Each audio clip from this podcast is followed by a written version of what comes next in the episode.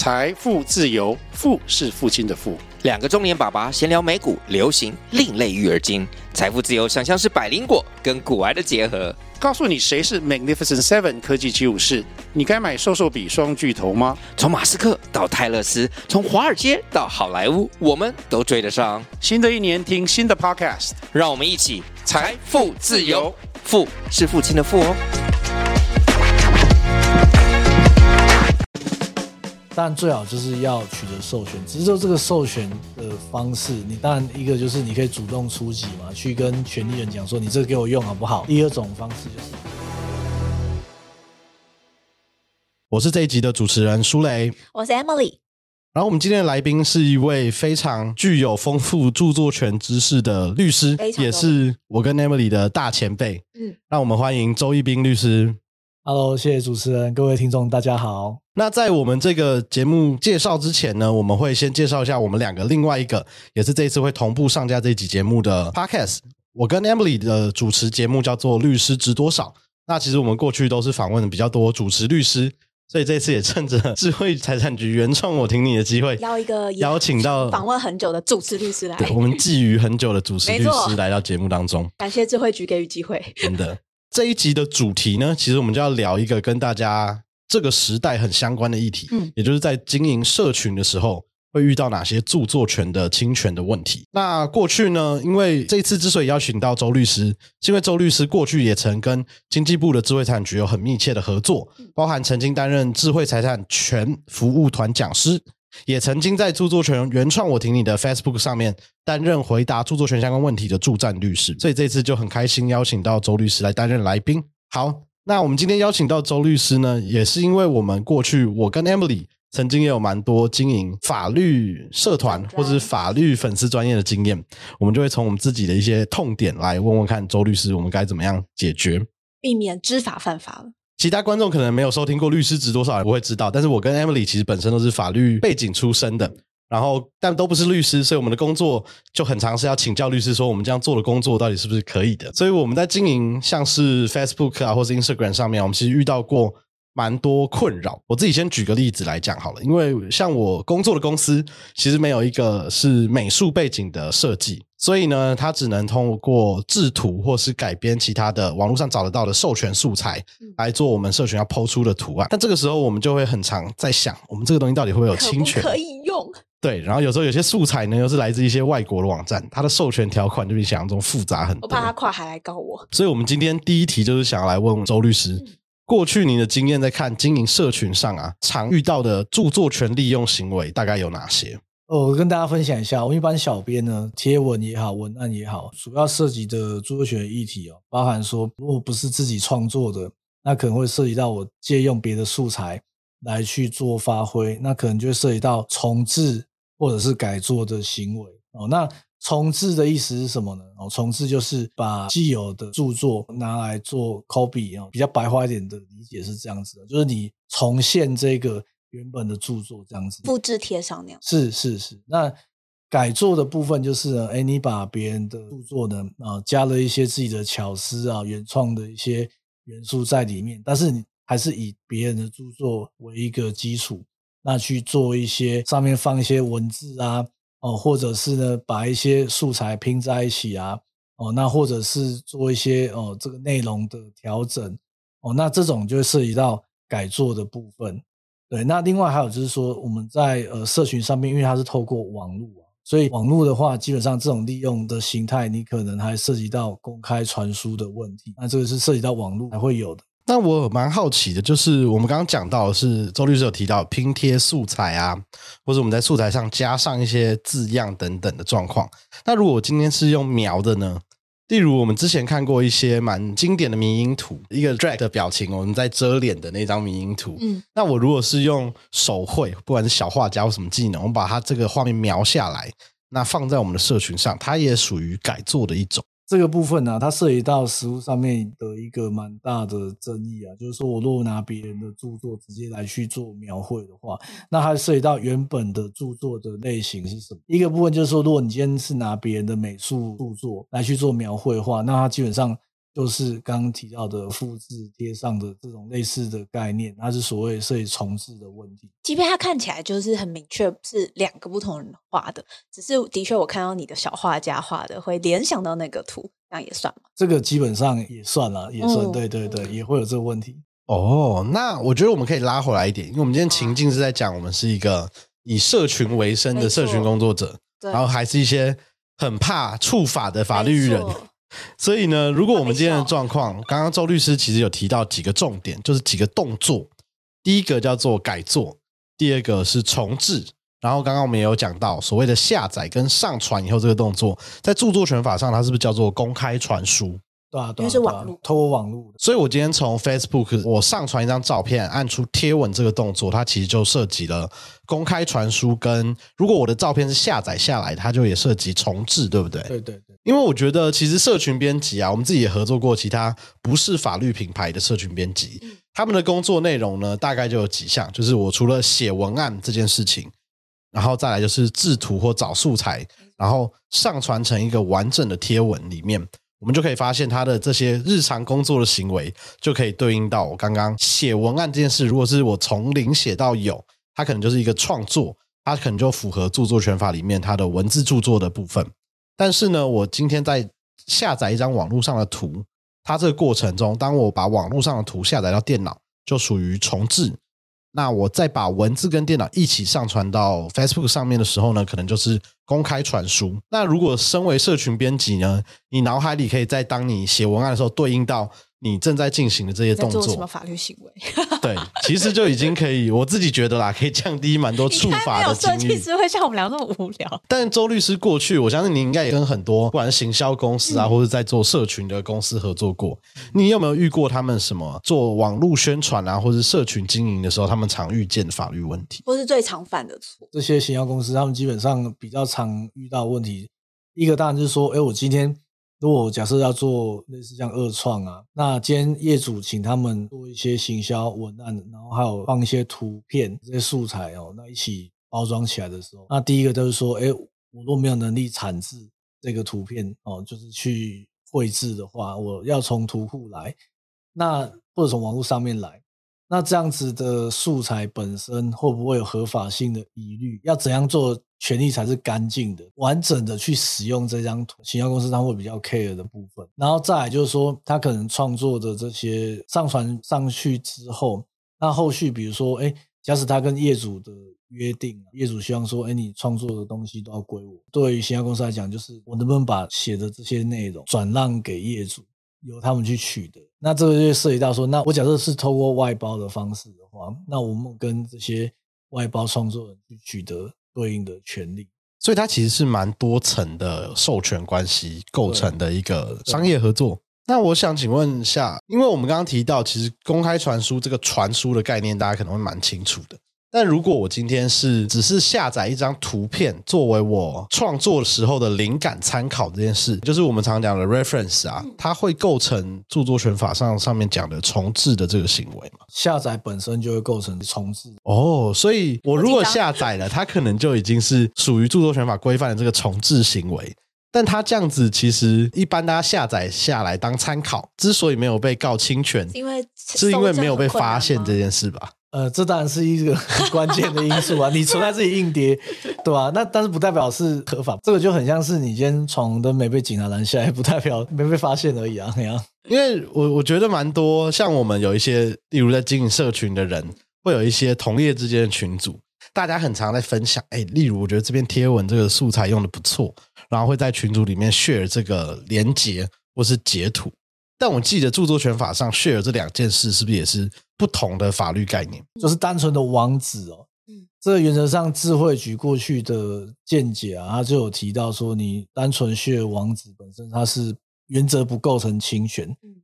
但是哦，有个例外，哦，就是什么？如果你知道那个连接的内容是有问题的，那这个比较常见在于说，你如果是去 share 那种非法来源的一些电影、影视作品，现在院线都在播啊，那为什么网络上会有？那是一般人就知道这个连接里面的东西，对，大概就是盗版的东西嘛，那这样就有风险。要不然正常来讲，单纯连接是没什么问题 OK 的对，可是如果你 share 的是内容，那就比较需要讨论，因为如果你没得授权的话，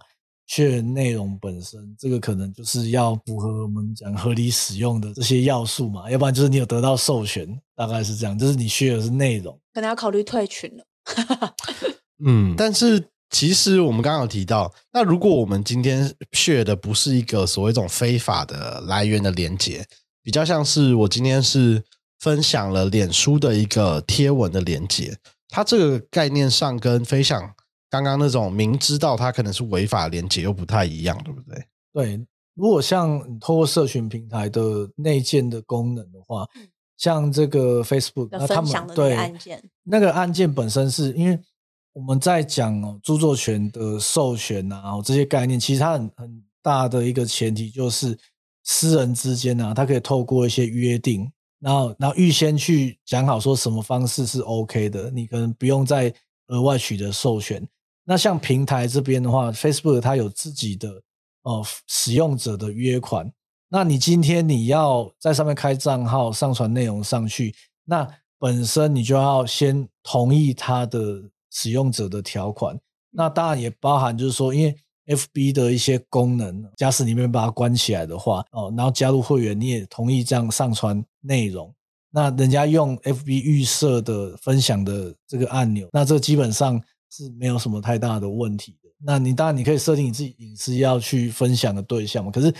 纯粹透过平台预设的这种分享功能，那这个就是要回去看使用者约款。那他基本上可能就已经跟每个会员先去约定好，这种是一个预设同意的概念哦。所以等于就是第一个呃上传的人，他要确保这个内容是合法的。那之后下一个人他再去分享的时候，就可以保护到下一个人，因为他会透过那个刚刚说的使用者的约款。是，这个其实就是另外一个层次的问题就是通常平台可能会跟内容创作者啊、哦用户啊，他可能就会要求说，你上传内容就是要保证你有这个权利啊，或者是不侵权啊等等的。呃，我没有办法逐一去审核内容的话，你就是要确保你的东西不要。违法侵权嘛？那上来的东西再透过我们开放给所有用户，你都可以透过的功能去分享的话，嗯，那这基本上是没有太大的问题。对，OK，所以听起来社群编辑是一个 辛苦的工作，风 险很高的工作。但我觉得刚刚周律师提到一个概念，其实应该可以让所谓的社群小编然后编辑比较没那么紧张。就周律师刚刚在言谈之中有提到四个字，也是大家应该很熟悉的，叫合理使用，但。我觉得这可能要有一些例子来做分享好了。我想问问周律师，如果我们回到我刚刚设计的那个情境，就我今天下载一张从知名的 P 开头的灵感参考网站下载的图片，然后我把它下载到我的电脑里面。但对于我下载这个行为啊，刚刚周律师有讲，其实我下载到电脑，它就已经符合重置了。那万一我今天真的很不幸就被这张照片的权利人发现了，我下载出来。那我就一定是著作权侵权吗？还是有机会可能以落入所谓合理使用的讨论？嗯，这个部分其实呃，著作权的立法目的啊，它除了单纯保护著作权人的相关的权利之外，它其实还有一个部分就是它有一些公益的色彩。因为基本上如果保护太过度的话，反而会让著作没有办法流通。对对对，不利于这个创作的市场这样子。所以基本上在这样子的调和的角度，就有了合理使用这个概念啊。那之所以一般。大家常听到的可能不是叫合理使用啊，可能会听到其他一些口语上的名词啊，说啊我这是恶创哦。但先跟大家澄清一下，我们著作权法用的就是合理使用的概念。那大家听到二次创作啊、恶创啊这种东西，或者是迷因梗图啊，这个都只是一种现象而已，它不代表说哎冠上恶创就等于是合法的。这个前提大家一定要特别留意。那所以今天你。看到了一张网络上不错图，你把它 download 下来之后，你去做一些哦内容上面的调整，加上一些文字啊，然后把它变成一个梗图，弄一个 slogan 上去，嗯，那再把它上传到网络上面，OK，那这个时候的话，你假使没有得到权利人的授权，那可能就会回过头来，就是说在未得授权的前提底下，那才会需要去讨论合理使用的部分。那讨论合理使用，呃，一般来说大概呃。可能可以参考一些要素了，大概比较大的方向是这样子，跟听众分享一下。呃，你可能要看说，你当初你做这件事情哦，那你的目的是基于呢盈利的目的，还是非盈利的目的啊？哦，那这种东西，盈利啊，商业的目的本身，它可能呢就会导致你主张合理使用的空间会下降。那再来像著作的性质啊，哦，或者是呢你去拿了别人著作，你到底拿的这个量，自己的对对对对，著作对对，就是一一个就是你拿别人著作拿了多少嘛，对，然后再来就是你拿东西在别人著作里面是不是很重要的，就值跟量这两个都要去看，然后再来就是你拿别人的著作拿来去做呃这个二创好了，那这时候的话，它在你重新产出的这个东西里面，它占的比例多少？对，然后最后还有像做这个二创的东西出来，那会不会影响到原本的原著作权利人哦？他的哦潜在的市场这些东西其实都要去考量。我可以举一个例子啊，跟大家分享一下哦。但是我今天呢看到网络上蛮多这个讨论一些影视作品，那我觉得哎，我我想要来做一个影视的特定作品的回顾，然后练习如何截取重点。对，那我就 去把这影视作品的精华的部分截了六十秒出来，然后呢加上我的对白啊，然后还有我的一些 slogan 啊，还有一些剧透哦。假设这样子，我就把它拼在一起。那这个作品有没有问题？第一个，呃，我没有得到这个影视公司的授权哦。假使是这样子的话，好，那就回过头来喽。没有得到授权，那我们就来看一下，那这样子的行为 O 不 OK 呢？哦，第一个部分我是基于哦这个到底是盈利啊，哦商业考量还是非盈利的考量呢？哦，那这个就回到我做这影片，我假使呢它的流量本身，我为什么要做这个？是要冲我的流量，那流量带来分润，那大家可以去想一下，那这个是有没有涉及到商业行为、盈利行为？哦，这个大家就可以思考。那如果你认为是的话，那主张合理使用空间当然就会下降。对对对，那再来第二个哦，著作的性质，在国内案例比较少见，那我可能就先略过这个部分哦。那第三个部分呢，就是我用了原著的质量哦，这两个到底呃用的比例是怎样子，哦还有重不重要的部分，你可以想象一下，一个电影加时影视作品一百二十分钟，我截取了六十秒，数学换算一下就是一百二十分之一嘛，看起来量蛮少的，嗯但相对来讲，你不会没事呢去剪男女主角上厕所打屁聊天，一定会剪精华中的精华。所以一定都是一些比较可能涉及到剧透的，那就值就会比较重了，因为剪精华。那再来就是你剪了这些东西之后，你把它变成回顾好了，那这一个回顾的内容算六十秒，但是它六十秒全部都是从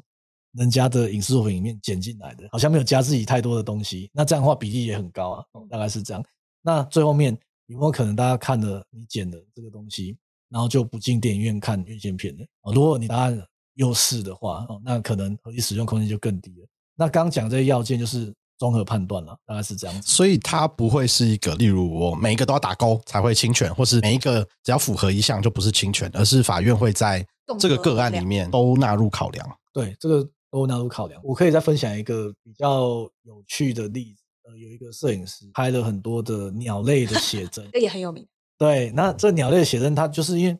大家知道拍鸟就是你要花很多时间去等待才能去捕捉嘛。那结果呢，就某一个学校的老师啊，然后然后呢，他就把这些摄影师拍的鸟放了一些图片，那这就是重置嘛，就抠过来没有得到同意，那他放在呢他在学校的网站上面，大概是这样。那后来被摄影师发现之后呢，他就来提告了。那提告之后，后来法院也是进入到合理使用的标准，因为没有得授权，那综合判断那个案子的结论啊是不构成侵权。那为什么不构成侵权啊？第一个，呃，到底是商业盈利的行为还是非盈利的行为？被告就讲这个是教学使用，嗯哦，这个就有公益哦教育的目的在啊，哦就不是盈利的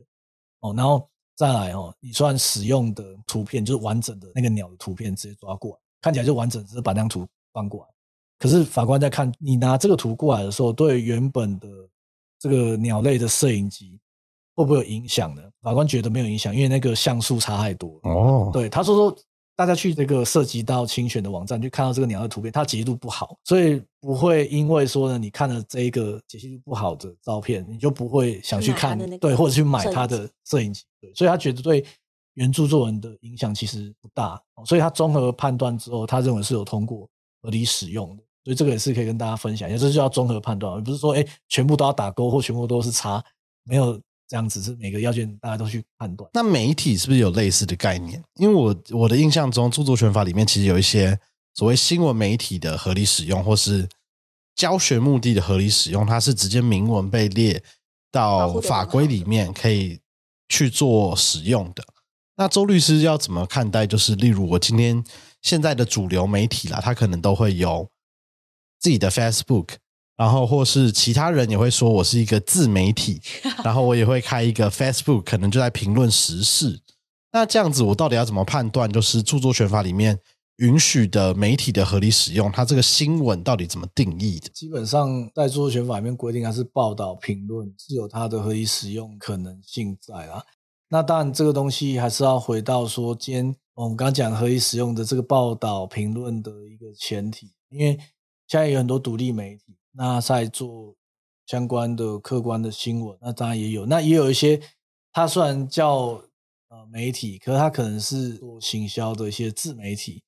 那这个还是要个案去判断，没有办法单纯说，哦，我自称是媒体，那就必然的适用这个。合理使用啊的前提大概是这样，然后另外也顺便补充一下，就是合理使用的话，呃，除了刚符合的这些合理使用的前提啊，还有再加上一些综合考量的要素，刚提到的这些内容以外，呃，还有一件事情要跟大家讲一下啊，这个也是蛮重要，就是你要引用哦，不是说我今天呢符合了刚刚讲的一些合理使用的前提，哎，感觉我就可以直接把别人东西搬过来用，你还是要引用啊，要有出处。哦，引用是要告诉别人说这个的来源是哪里，对对对，不要让大家就是以为都是我做的，是因为，或是也让那个原本的著作权人还有一点曝光的机会。对对对，因为我前一阵子有一些经历啊，在工作上，因为我刚刚讲了，我是很守法的社群编辑。我们在一些报道啊，或是我不敢讲是评论啊，但就是在一些社群文案之中呢，我发现我要使用到一个东西，是一个联合国体系的重要国际组织里面的会议的片段。我找了非常久，发现这个片段呢，除了例如我们听过的大的国外的媒体路透社啊、半岛电视台以外呢。哎，这个组织在自己的官方网站上里面也有放上这些会议的片段，让我点进去讲，发现看它的授权条款，其实有很类似我们刚刚提到我国著作权法里面的规定。如果是一个新闻媒体，你是要做评论报道的，它就可以免费授权这个素材给你，而且可以让你去做剪辑。但它的认定方法就蛮有趣的，它会要求你要把你这个媒体的单位名称跟你做过的报道。的一些连接资料，然后寄过去给他们的秘书处，他们才会判断说，哎，你是不是符合媒体？然后他就会建档，然后允许你发一个他们的 approval 给你，说你可以剪辑我们使用这个片段。但像是联合国其他单位啊，像是我们听很多的 SDG，他们就有做了一些 SDG 发展指标，一些联合国设计的 logo，但他有专门出一个版本的，是你如果不是媒体，但你又想要推广这些。联合国发展的指标的时候呢，你可以使用它的授权条款就长得很不一样，它就会说你可以给你几个指示，例如你不能改色，不能调动这些指标的顺序，但是你就可以不加浮水印的使用我的 logo。所以我觉得这些就是告诉社群编辑要好好看授权条款，不然你很容易一脚就踩上去。刚刚主持人提到这个，我觉得还蛮有趣的，就是说。今天如果素材来源它有一个授权的条款在，那这个东西基本上我刚刚讲了很多在合理使用的部分，那前提是没有得到授权，没有得到授权进入合理使用的话，它就是会有抽象的风险，判断上面的困难，就会导致有可能还是会有侵权的结果。但最好就是要取得授权，只是说这个授权的方式，你当然一个就是你可以主动出击嘛，去跟权利人讲说你这个给我用好不好？那第二种方式就是主持人刚刚提到的，哎，如果今天我是把著作放在网络上的人，那我希望这东西大家某程度可以用，那我可以自己把我的授权的条款就放在网络上面哦，大家大家的游戏规则是什么？然后 follow 它，那你也可以用。那这个东西我觉得是比落入合理使用再更好的，就是说你如果找到的是这些有主动把授权条款放出来，那大家知道怎样可以取得授权情况底下，那其实你只要符合它，就是已经得到。授权，那就可以免去这种合理使用判断的困难。那我们刚刚讲到了，就是除了我们这些前面提到重置啊或改作，它都符合某些社群编辑在做工作时候可能很常需要知道的法律概念以外，我觉得还有另外一个是，就行销上大家很常在做，但是就会又回到我们刚刚提到的问题，做法到底符不符合法规？我觉得会蛮有疑虑的。有一种叫做借势行销，就我们在经营社群的时候，大家都很常说，你今天当发现社群有一阵风起。你就要顺着风而上，所以这才是为什么迷因图、好梗图大家都会做。但是呢，我们曾经有看过一些案例啦，就是知名的企业啊，或者等等，例如今天有一个很风靡的动漫，所以呢，某一阵子有一些就是知名的日本动漫跟一些刀刃有关的 作品，还有一直还有现在对对对。分开，对，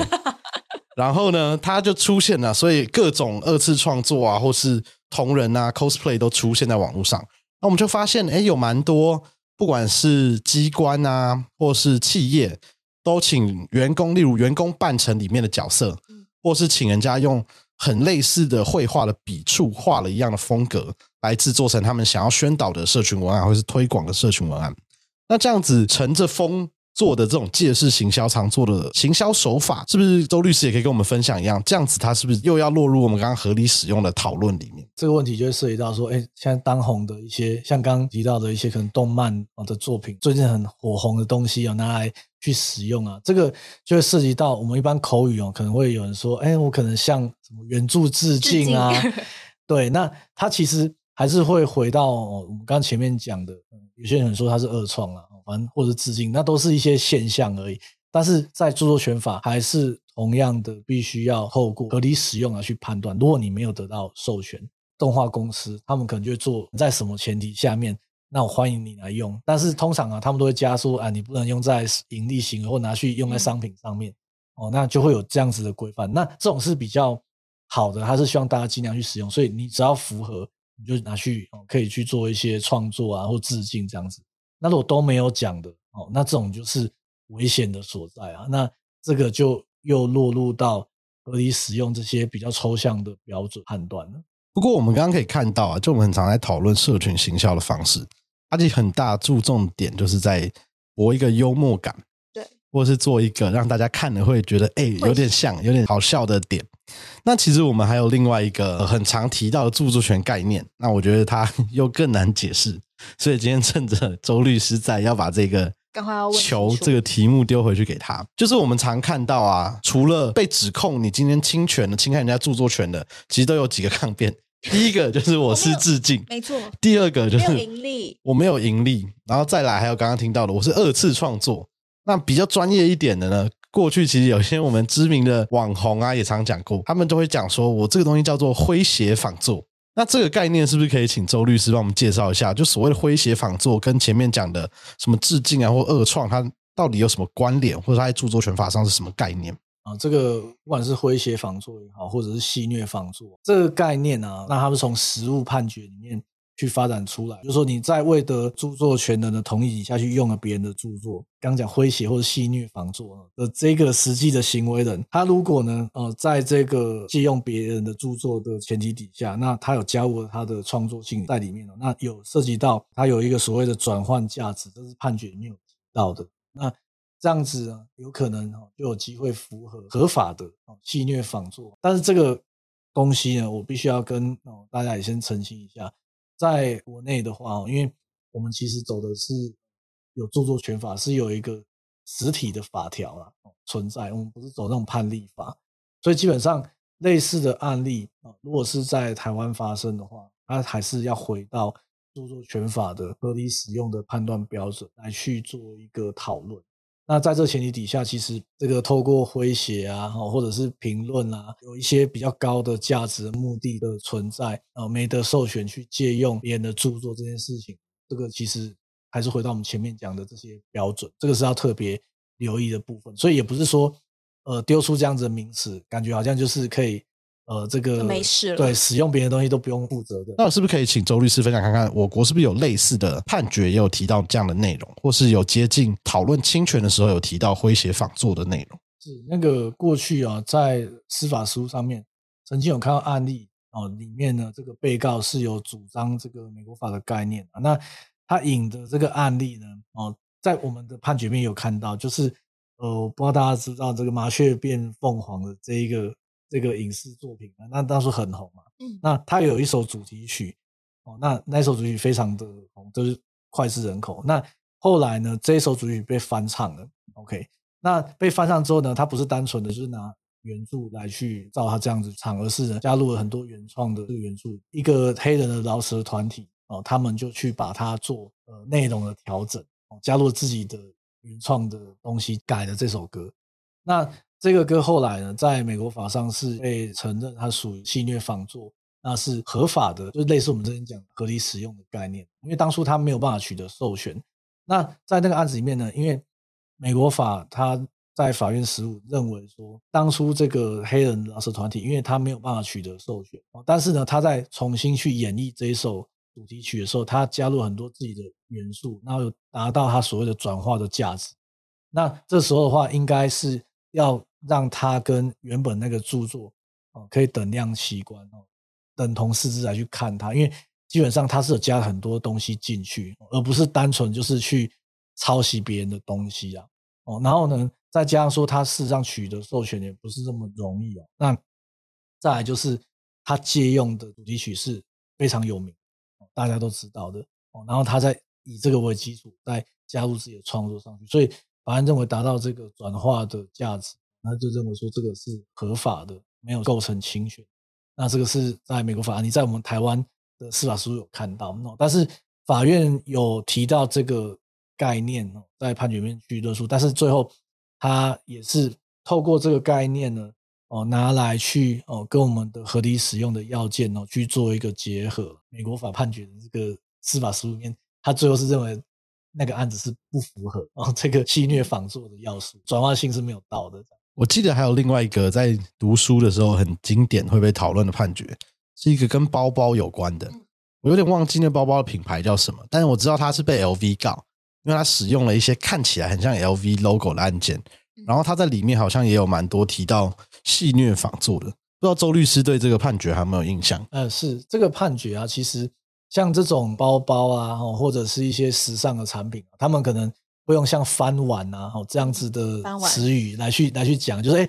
这个哪个名牌很不错，然后呢，我就把它稍微，比如说把它 logo。翻转过来，或加一些其他的元素进去，让大家看到它之后可能会觉得，哎，有趣这样子，赋予它一个不一样的印象。那这是他们在呃这个借用呃原本的精品的品牌哦的同时，他可能就是说，哎，我是翻碗哦，所以他们也认为有翻碗可能就没有侵权的问题。这个还是先跟大家解释一下。哦，这种都是一种现象啊，一种手法。讨论的对，不是法律上面要素，就是你讲翻碗就不构成侵权啊。这个前提还是要先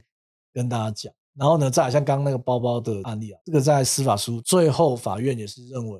哦，他没有办法主张哦戏虐仿作。那他理由是回到就是说，戏虐仿作这个词语的概念，像刚刚提到转化性的这个东西。它基本上是美国法，没有办法直接拿来用但是它可以透过解释，因为它其实相对应到接近的就是合理使用的概念哦，大概是这样，所以它可以拿来解释哦，把它精神呢在我们的法规去做结合的时候，去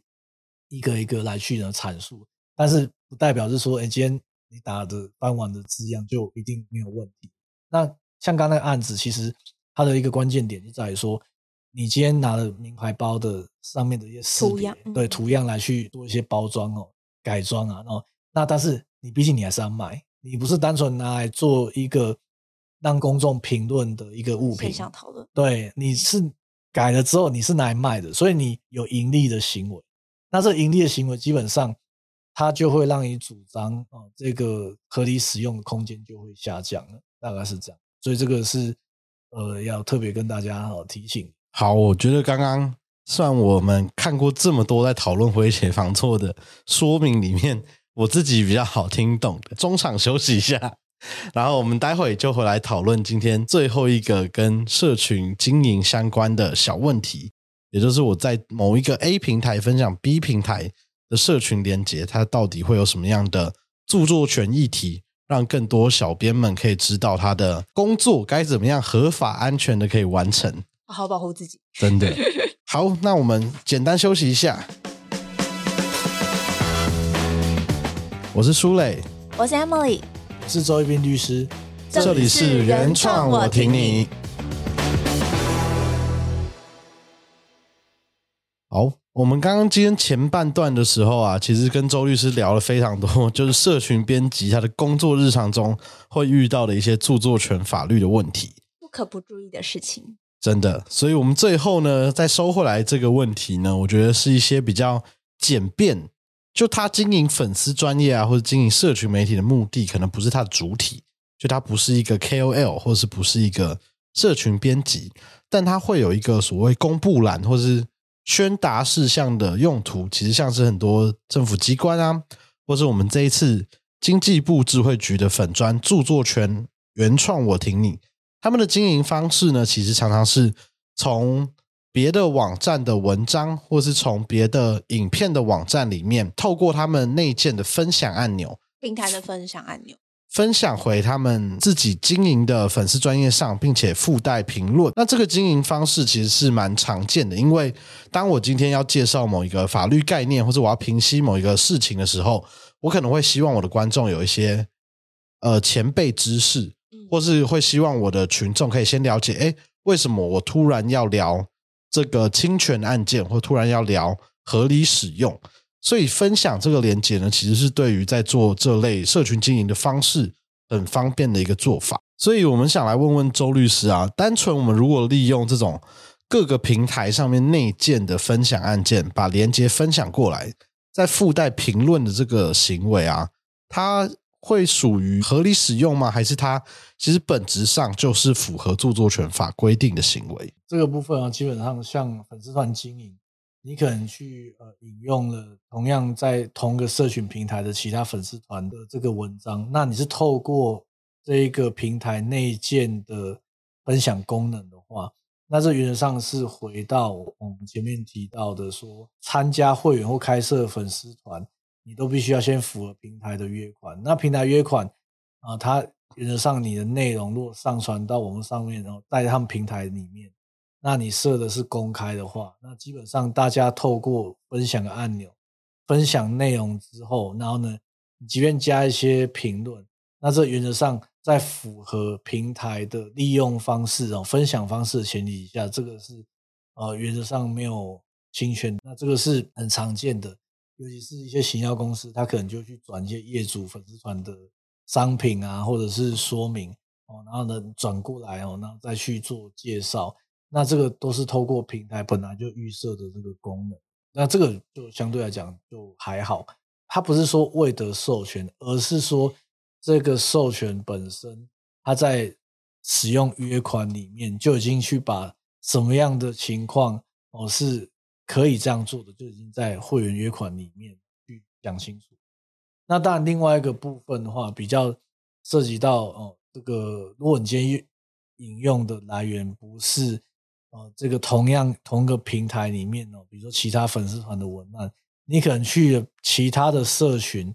哦，或者是一些网络的哦官方网站啊，或者他们自己其他的来源不是从这个平台上面来的哦，这些内容的话，那这个可能就要去看你转领的这些东西，比如像 YouTube，OK OK，那你就要去看这些上传到 YouTube 平台上面的影音的内容。哦，那就要看一下 YouTube 它的预设的转载啊，或者是分享的方式。那基本上你也是一样要符合它的规范，那这个原则上就没有问题。但是如果你超出它的规范，比如说你先把 YouTube 的内容直接拿过来哦做商业的使用啊，然后去剪接啊或什么的，也许就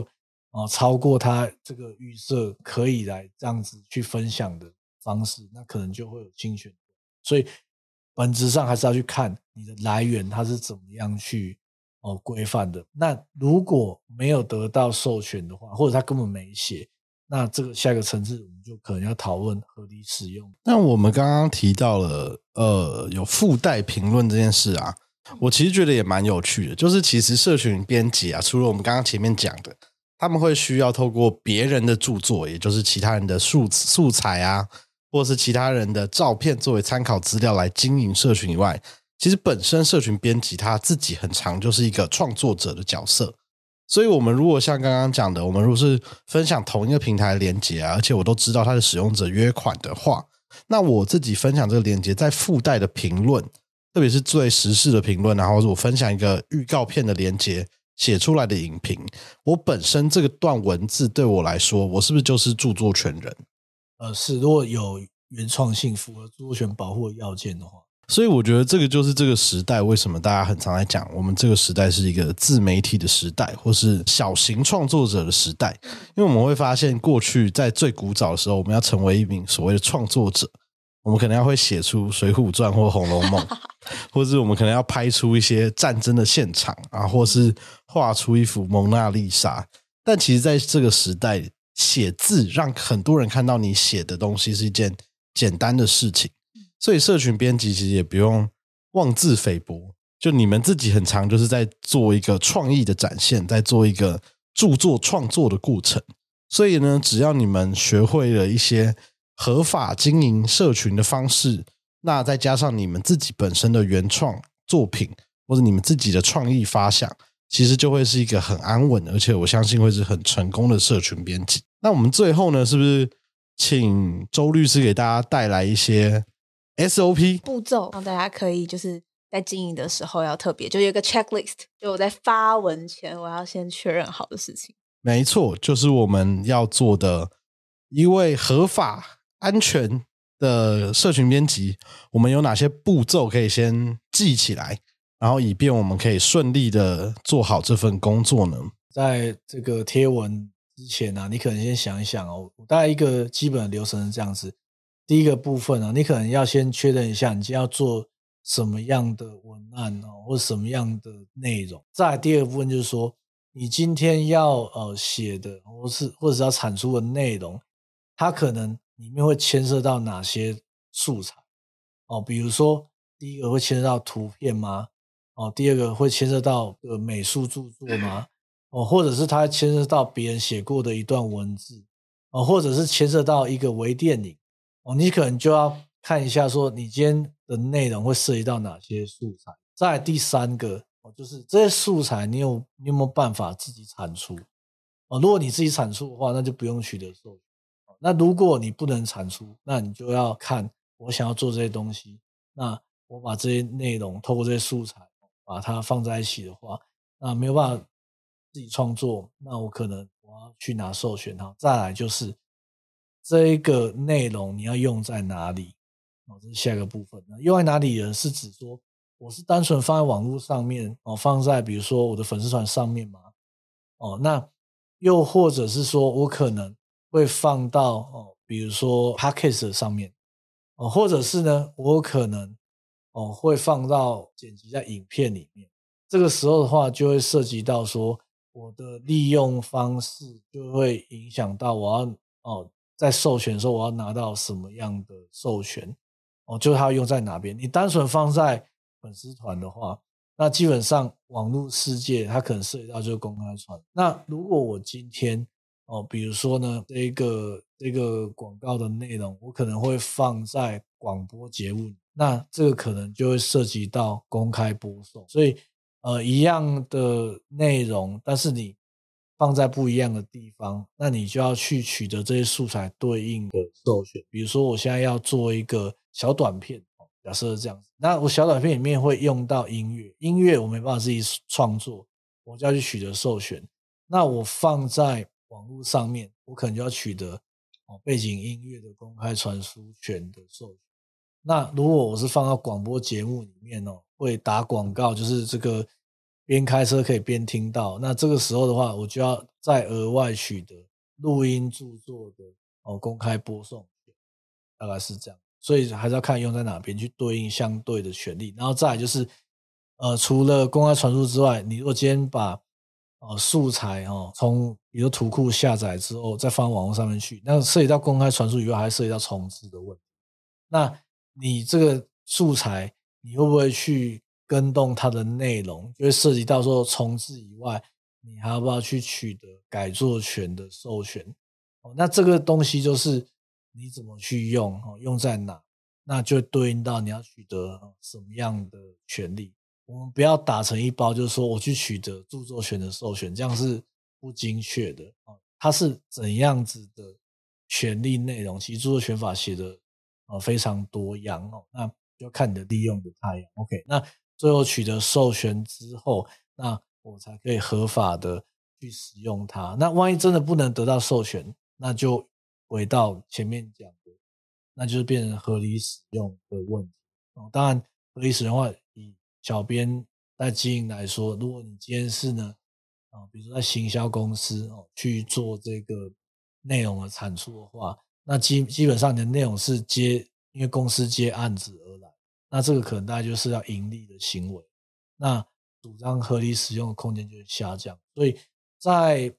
呃一开始，如果你就已经预料这个合理使用能主张的空间小的情况，那还是建议原创哦，或者是得到授权是最好的。诶，最后有个题外话，因为其实我们知道周律师他们事务所的粉砖也算是一个有流量的粉砖了，我记得已经快三千多人按赞了，而且周律师他们很常有固定的，例如跟法律白话文运动的合作专栏，或是跟其他团体，或者在他们自己官网上上面撰写的微律说法专栏。那我比较好奇，像是在经营事务所粉砖啊，或是在经营你们自己官方网站的时候，在使用的素材啊，或是经营的规范，周律师，你们有什么内部讨论过的经营指南吗？这个部分啊，基本上事务所的小编我们都会严格要求，就是 绝对不要砸了招牌对，因为我们自己就是有在处理著作权的案件，哦那所以呃，第一个部分就是因为我们没有能力产出的，像一些美术著作啊，哦，或者是摄影著作，没有办法自己去处理的，我们基本上就是买付费图库的授权，基本上是这样子。那呃，另外提醒一下，付费图库的授权啊，不是说你想怎么用就就怎么用，它的许可的内容会跟你付的钱有关联哦，你的金额高低就有影响啊，所以你不要以为有付这个权利金就可以无限制的用什么大图输出啊，我是连这个